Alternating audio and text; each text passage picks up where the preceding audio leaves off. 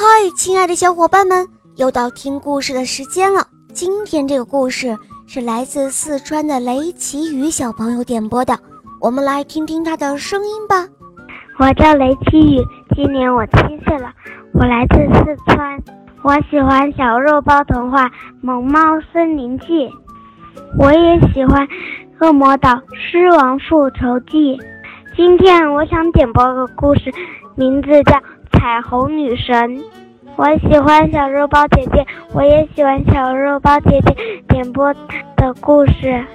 谢谢小宝贝，那就由我来为你讲这个故事喽。下面请收听《彩虹女神》演播，肉包来了。在巴利亚的印第安人部落里，一片凄惨悲凉。干旱严重的袭击了这个地区，许多天来，地上不见一滴雨水，太阳喷着如火的烈焰，烧焦了森林果树，毁坏了庄稼、牧草，大地上连一块遮阴的地方也找不着，人们唉声叹气，无望地放弃了田间的劳作。面对着可怕的自然灾害，部落里的七个酋长感到无能为力。他们认为这是上帝抛弃了他们，或者是上帝在惩罚他们。他们决定迁居异乡，走得远远的，离开这个可怕的地方。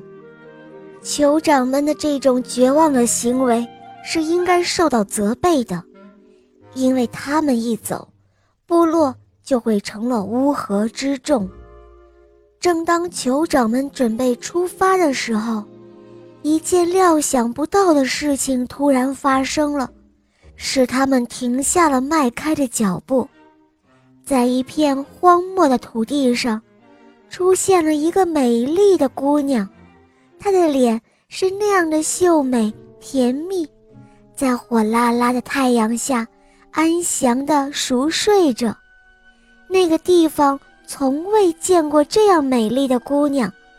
令众人更为惊异的是，姑娘纤细的身上刺着七种不同颜色的花纹，徐徐发光。就在那姑娘躺着的地方的上空，出现了一条璀璨夺目的七色彩虹。和姑娘身上的花纹颜色一个样。过了一会儿，彩虹和下雨的征兆消失了，但人们为这美丽的姑娘的出现所鼓舞，被她安详、快乐和甜美的情绪所感染，纷纷拿起久已放下的农具，又开始了田间的劳作。部落里的巫师发现了七个酋长的内心秘密和他们远走的目的，就把他们带到了一个隐蔽的山洞里，那里收藏着许多粮食，足够部落的居民来充饥。巫师告诉酋长们，上帝并没有抛弃他们。当七个酋长离开山洞。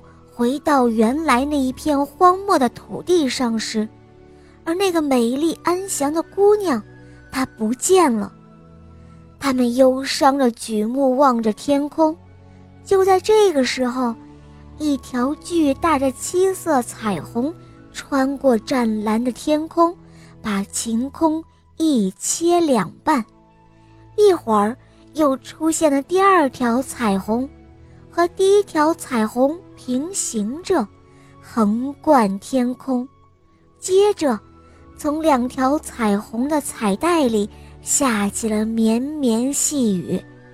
那雨水越下越大，细雨变成了瓢泼大雨。